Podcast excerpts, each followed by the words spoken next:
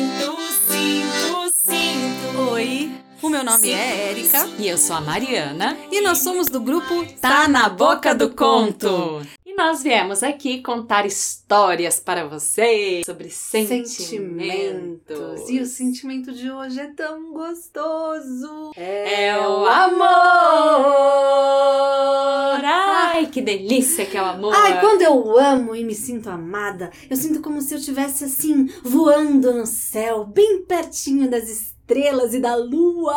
Ai, eu me sinto assim, como se eu estivesse embalada por uma nuvem aconchegante. eu amo e sou amada quando eu brinco com os meus filhos. Eu me sinto amada também e amo quando alguém me abraça e diz que me ama do fundo do coração. Sabe que amar me faz sentir mais confiante, mais forte para enfrentar os problemas que aparecem no dia a dia.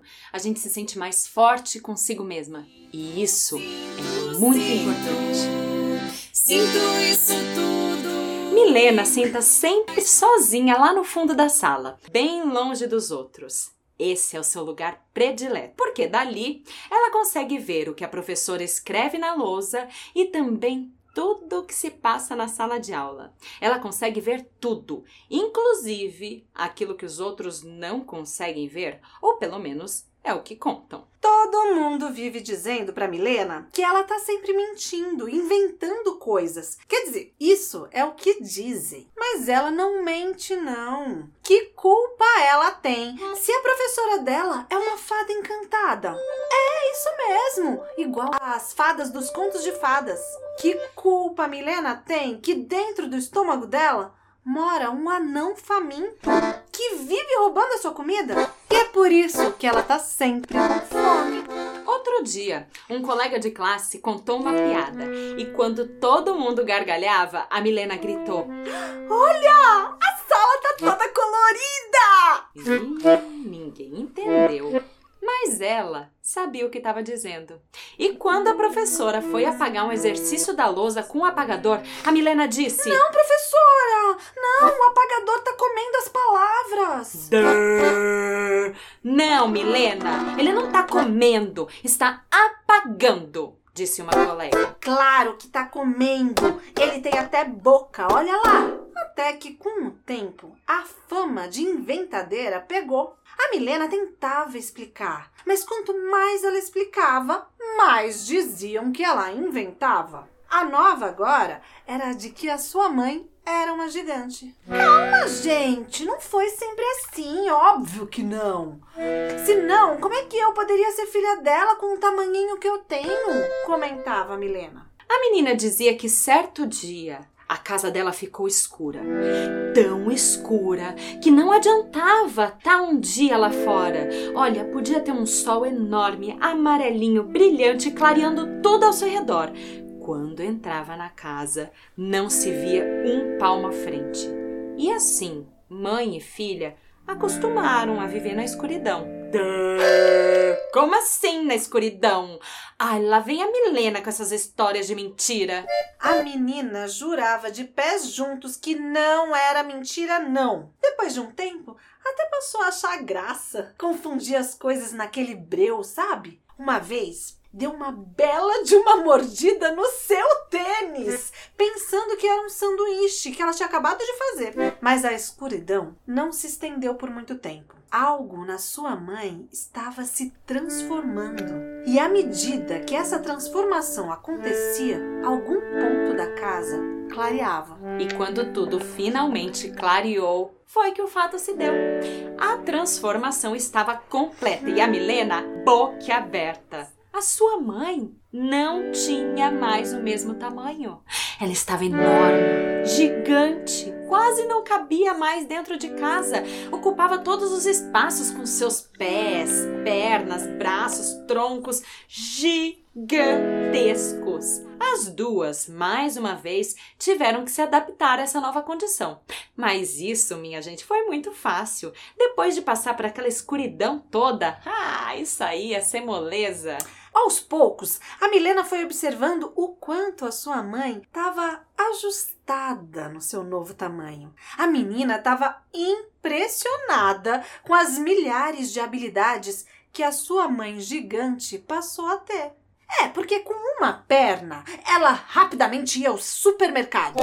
Enquanto isso, um braço buscava a Milena na escola, conversava com a professora e ainda carregava a mochila da Milena. E se chovesse, hum, não tinha problema não, porque a saia da mãe gigante se transformava num enorme guarda-chuva.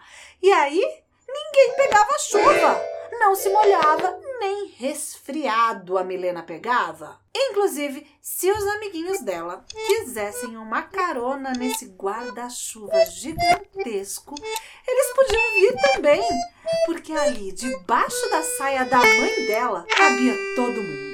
E tudo isso acontecia enquanto seu outro braço preparava um almoço delicioso para as duas.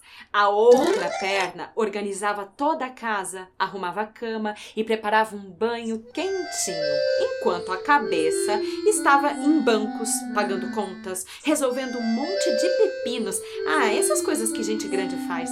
Ufa! Tudo isso tudo junto ao mesmo tempo. Realmente, isso não é para qualquer uma. Só uma gigante mesmo para resolver tanta coisa assim, ó, como mágica. E quando chegava a hora de dormir, ainda sobrava um pedacinho da gigante para Milena, ou melhor, um pedação. E especialmente nesse momento, a mãe da Milena voltava ao seu tamanho de antes, aquele tamanho dito normal. A mãe se aconchegava com a filha na sua cama e ela contava doces histórias. Lhe dava um grande abraço, que esse sim sempre foi gigante. E as duas adormeciam juntas. Mas logo uma perna crescia, um braço esticava e sorrateiramente a sua mãe levantava e ia para o seu quarto. Era para que aquele crescimento todo, tomado de tarefas, responsabilidades, preocupação e amor, não atrapalhasse os sonhos da sua filha. Mas sempre que a Milena contava suas histórias com a sua mamãe gigante na escola, o que crescia era a desconfiança de todos os seus coleguinhas de classe. Ah, vocês querem me chamar de inventadeira? De mentirosa? De cheia de histórias? Ah? Mas amanhã vocês todos vão ver com os seus próprios olhos o tamanho da minha mãe. No dia seguinte, a ansiedade era geral. Tava difícil prestar atenção em alguma coisa. Ninguém via a hora do sino bater e todos juntos aguardarem a chegada da tal mãe gigante. E quando o sinal finalmente tocou, todos foram lá fora para esperar a mãe da Milena chegar. É, e começou a demorar. Na verdade, demorou um pouquinho. Ai, na verdade, demorou um pocão. Ai, ninguém tava com muita paciência para esperar. Então esse pouquinho pareceu assim uma eternidade. Mas logo todo mundo começou a sentir uma vibração. Os seus corpos tremiam e os pés, os pés estavam saindo um pouco do chão. Era a terra que estava tremendo, pessoal, porque lá de longe uma perna gigante apareceu e em seguida outra.